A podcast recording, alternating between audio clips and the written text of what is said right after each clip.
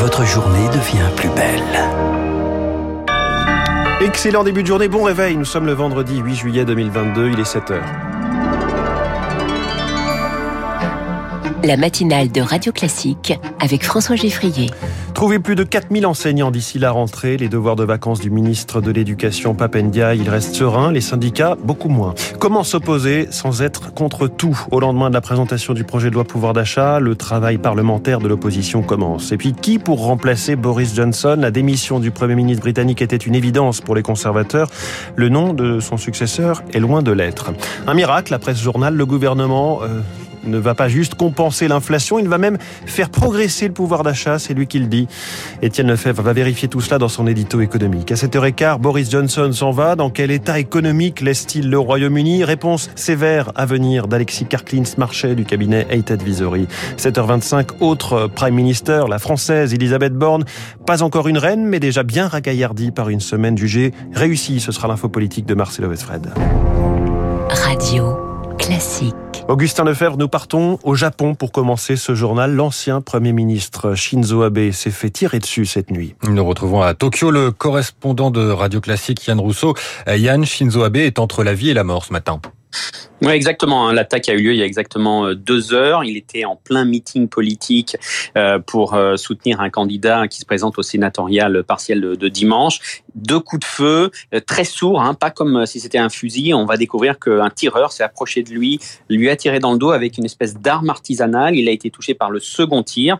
Immédiatement, il a été pris en charge par les médecins, puis une ambulance, puis un hélicoptère. Il est maintenant dans le grand hôpital de la ville de Nara. On est tout près d'Osaka, au centre du Japon. Et les médecins sont très pessimistes. Les médias parlent d'arrêt cardiaque, ce qui souvent euh, est un signe qui veut dire qu'on va annoncer formellement euh, dans les minutes qui viennent euh, son décès. Donc le pays est le choc. Hein. On n'est pas habitué au Japon du tout à ce genre de violence. Il faut imaginer qu'il y a moins de 10 morts par balle dans tout le pays. Hein. C'est un pays de 126 millions d'habitants, 10 morts par an, et une, vie politique qui est plutôt pacifiée, où on n'est pas du tout habitué aux agressions de personnalités politiques ou publiques. Et donc tout le pays regarde la télé, toutes les télés ne parlent que de ça. Et Shinzo Abe, c'était une personnalité énorme, euh, bien qu'il n'était plus euh, Premier ministre depuis euh, août 2020. C'est quelqu'un qui pesait encore, qui était le grand leader de la droite, du grand parti de droite, qui est au pouvoir depuis l'après-guerre ici au Japon. Yann Rousseau en direct de Tokyo pour Radio Classique. Nous vous retrouverons dans le journal de 8 heures. Il est 7h03. Jamais l'éducation nationale en France n'avait connu une telle crise de recrutement. Il manque 4000 professeurs pour la rentrée. C'est le premier jour des vacances scolaires. Aujourd'hui, elle s'annonce chargée pour le ministre de l'Éducation, Papendiaï, qui a dévoilé ce chiffre hier. Parmi les matières en tension, les mathématiques, la physique, chimie ou l'allemand. Les causes sont structurelles et conjoncturelles avec une réforme des concours. Mais le ministre martèle qu'il y aura un professeur devant chaque classe en septembre. Un adulte peut-être, mais un vrai professeur, cela semble plus compliqué, estiment les syndicats.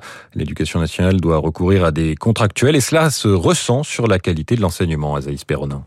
Dans son collège de La Rochelle, la principale adjointe Audrey Chanona sait déjà que les élèves n'auront peut-être pas de professeur de technologie à la rentrée. Systématiquement, j'ai un contractuel sur mes deux postes. J'ai connu certaines années où j'ai eu quatre professeurs différents qui sont restés deux mois, trois mois. J'en ai un qui est resté quatre jours, qui ensuite a renoncé à son contrat. Je, m'en souviens, la phrase exacte qu'il m'a dit, c'est je ne savais pas ce que c'était des élèves. Selon Sophie Bénétité, secrétaire générale du syndicat d'enseignants SNES FSU, il ne suffit pas de mettre un professeur devant chaque classe, comme l'a promis le gouvernement il faut qu'il soit préparé. Il n'y a pas que l'affichage le jour de la rentrée qui compte, c'est l'ensemble de l'année scolaire qu'il faut sécuriser avec suffisamment d'enseignants recrutés et formés. Il ne faut jamais perdre de vue que euh, enseigner, c'est un métier qui s'apprend. Et dans certaines académies comme Versailles ou Créteil, c'est près de la moitié des postes mis au concours qui n'ont pas été pourvus. On voit finalement euh, s'aggraver l'idée d'une école à deux vitesses avec euh, des établissements scolaires où on va bricoler toute l'année, mais ça va être quelque chose d'assez bancal. Et finalement, c'est la notion même de service public qui est remise en cause parce que normalement, l'État est censé assurer le service public sur l'ensemble du territoire.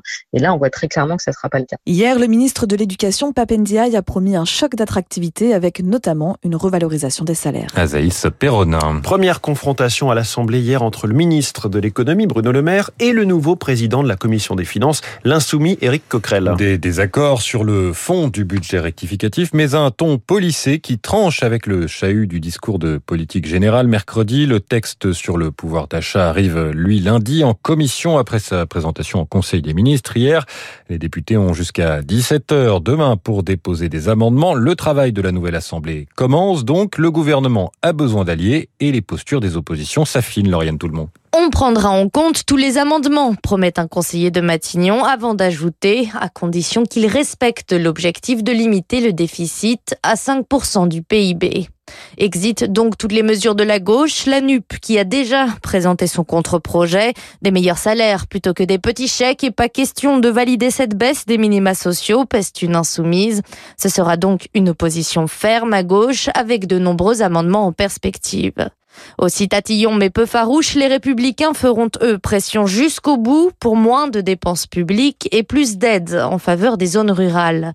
La majorité présidentielle pourrait aussi se trouver un allié inattendu, le Rassemblement national, qui même s'il note des manquements, préfère valider le texte plutôt que de bloquer les aides d'urgence. Lauriane, tout le monde. Ce matin, Emmanuel Macron reçoit le rapport des États généraux de la justice. Ils avaient été lancés en octobre dernier pour dresser le constat et proposer des solutions aux difficultés de la profession. Le constat, la justice souffre de problèmes structurels graves, les solutions, des moyens certes, mais aussi une clarification des rôles au sein des institutions, une simplification de la procédure. Elisabeth Borne a promis une loi de programmation de la justice qui devrait tenir compte de ce rapport avec notamment 8500 recrutements. Le Royaume-Uni dans une période d'incertitude après l'annonce de la démission de Boris Johnson hier. La situation était devenue intenable pour le Premier ministre, poussé vers la sortie par son camp après de nombreux scandales. Il veut quitter Downing Street quand les conservateurs se seront mis d'accord sur un successeur. Un premier député a fait acte de candidature hier soir, mais il n'y a aucun favori, estime le journaliste britannique Il y a Penny Mordaunt, qui est l'ancien ministre euh, du Commerce. Il y a Rishi Sunak, euh, l'ancien euh, ministre des Finances. Il y a même Priti Patel à un moment, le ministre de l'Intérieur, qui était cité comme une possible remplaçante de Boris Johnson. Mais il n'y a aucun personnage qui a la stature, le charisme de Boris Johnson. On se trouve aujourd'hui dans une situation complètement insolite. Un parti veut se débarrasser de son chef mais il n'y a pas un chef attitré qui mène la bataille pour destituer euh, la personne de Boris Johnson. Et donc, c'est tout le dilemme auquel euh, le Parti conservateur doit faire face dans les semaines à venir. Un propos recueilli par euh, Marc Tédé. En bref, un homme a été abattu par la police hier en fin d'après-midi en plein centre-ville de Grenoble. Il conduisait un scooter avec un homme lourdement armé derrière lui. L'enquête s'oriente vers une affaire de droit commun. Violents incendies toujours en cours ce matin dans le sud-est. Un méga feu menace des milliers d'hectares dans les Cévennes. Nous ferons le point complet dans le journal de 7h30. Pas de demi-finale à Wimbledon pour Rafael Nadal. Le joueur de tennis espagnol est blessé aux abdominaux. Il abandonne. L'Australien Nick Kyrgios est donc qualifié pour la finale. Il connaîtra aujourd'hui son adversaire. Ça sera soit le Serbe Novak Djokovic, soit le Britannique Cameron Norrie. Et puis le Tour de France, Tadej Pogacar en jaune au départ de la septième étape au programme. Aujourd'hui, 176 km entre Tomblaine en Meurthe-et-Moselle et la super planche des belles filles dans les Vosges. Super parce que c'est un véritable mur qui s'annonce ah pour les coureurs. 7 km à 9% avant l'arrivée. Et le dernier kilomètre n'est pas goudronné. Voilà, qui promet une belle étape. Merci Augustin Lefebvre. Prochain journal 7h30, Pierre Collat.